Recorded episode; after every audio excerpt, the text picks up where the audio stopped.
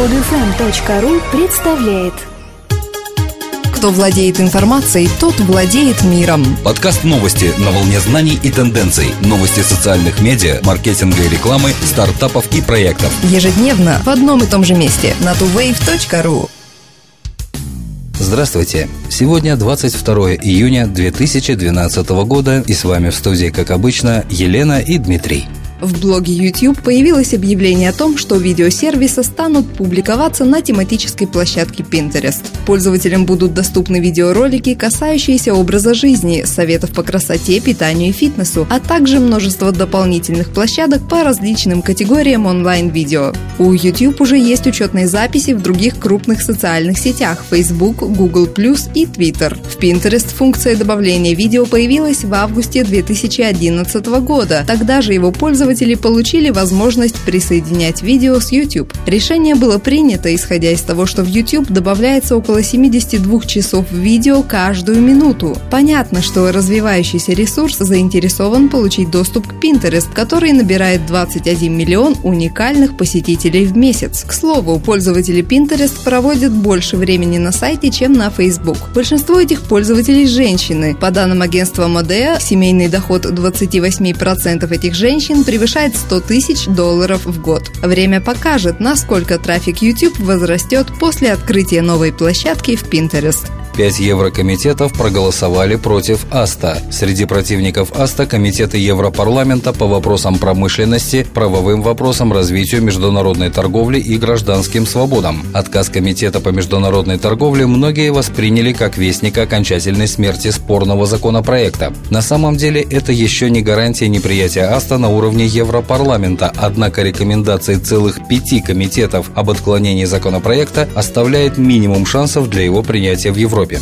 Напомним, что законопроект АСТА, помимо установления международных стандартов по защите авторского права, подразумевает создание комитета по АСТА, который должен следить за внедрением законопроекта на практике. АСТА был подписан в 31 стране мира, в том числе в США, Австралии, Сингапуре, Южной Корее, Японии и Канаде. 22 государства члена Евросоюза также подписали, однако до сих пор не ратифицировали это соглашение. Многие правозащитники считают, что АСТА угрожает свободе слова и волеизъявления в онлайне. Законопроект требует строгого соблюдения защиты авторских прав, но не содержит никаких стимулов для альтернативного выхода, вроде правомерного использования или публичных доменов. Компания по созданию интернет-портфолио PathBright получила 2,5 миллиона долларов. Ведущим инвестором финансирования серии А выступил фонд Rethic Education. Участвовали также Центр оценивания профессиональной подготовки студентов колледжей США АСТ и многочисленная группа бизнес-ангелов. Идея стартапа PathBright основывается на том, что традиционные резюме и портфолио не могут дать работодателю достоверного представления о потенциальных служащих. С помощью PathBright студенты могут собрать, расположить в хронологическом порядке и красиво показать процесс приобретения знаний и личные достижения, что позволит им выделиться из толпы. Как сообщила SEO компании Heather Hiles, в настоящее время целевой аудиторией стартапа являются студенты колледжей. Однако PathBright тестирует свой продукт и для старшеклассников, и для еще более младшей возрастной группы. В долгосрочной перспективе PathBright собирается ориентироваться на разные возраста и стать местом, где любой человек сможет разместить информацию о своих достижениях и профессиональной квалификации. В планах компании сделать сайт центром, где будут находиться цифровые документы пользователя, табели, сертификаты и дипломы.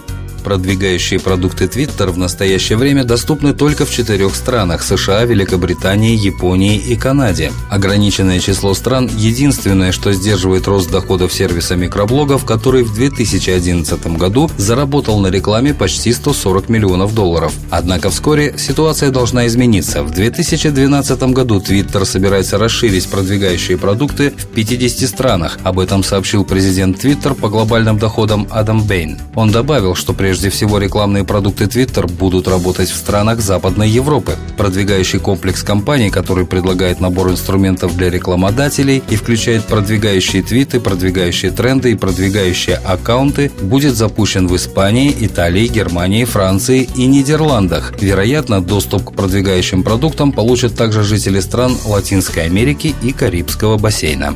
Четверг произошел сбой в работе Twitter. Примерно 40 минут сеть вообще лежала, а затем периодически отключалась. Позже ответственность за поломку сервиса взяла на себя хакерская группировка Югнази, отправив со своего аккаунта собака ЮГ твит с текстом «Мы только что уложили твиттер.ком на 40 минут по всему миру». Твит был обращен к широко известной группе хакеров Anonymous, а также к медийному ресурсу Russia Today. Такие поломки чаще всего организуются при помощи комбинации DOS-атак и ботнетов. Для своего обозначения группа использует мультяшный вариант изображения Гитлера и нацистской символики. Однако вряд ли это говорит о неонацистской направленности группы, скорее это своеобразный хакерский юмор. На сайте группы есть список сайтов, которые они намерены атаковать. Туда вошли Google, Fochan.org и NASDAQ.com. Сам Twitter утверждает, что поломка стала следствием каскадной ошибки. Ошибка в одном из компонентов программной инфраструктуры повлекла за собой цепь ошибок в других ее компонентах. Факт хакерских атак руководство сервиса отрицает. Американцы предпочитают несерьезную и сентиментальную рекламу. К такому выводу пришла компания Nelson. Исследователи проанализировали эффективность 4000 рекламных объявлений, опубликованных в период с 2006 по 2011 год, до, во время и после глобального экономического спада. Юмористические рекламные объявления неизменно имеют лучший отклик у зрителей, независимо от года и состояния экономики. Если принять 100 баллов за средний показатель, то они были на 47% более привлекательными до рецессии и на 33% во время и после рецессии. Сентиментальные истории, рассказанные в рекламе до рецессии, были востребованы на 12% ниже среднего уровня, а во время и после спада они нашли отклик уже на 7% выше среднего. То же время, несмотря на кризис экономики, реклама, ориентированная на стоимость продукта, продемонстрировала самые низкие показатели. Если до кризиса она имела рейтинг 71, а в разгар рецессии незначительно поднялась до 73, то в 2011 году упала до 60. Можно предположить, что эти виды рекламных объявлений в большинстве своем шаблонны и не вызывают интереса у пользователей.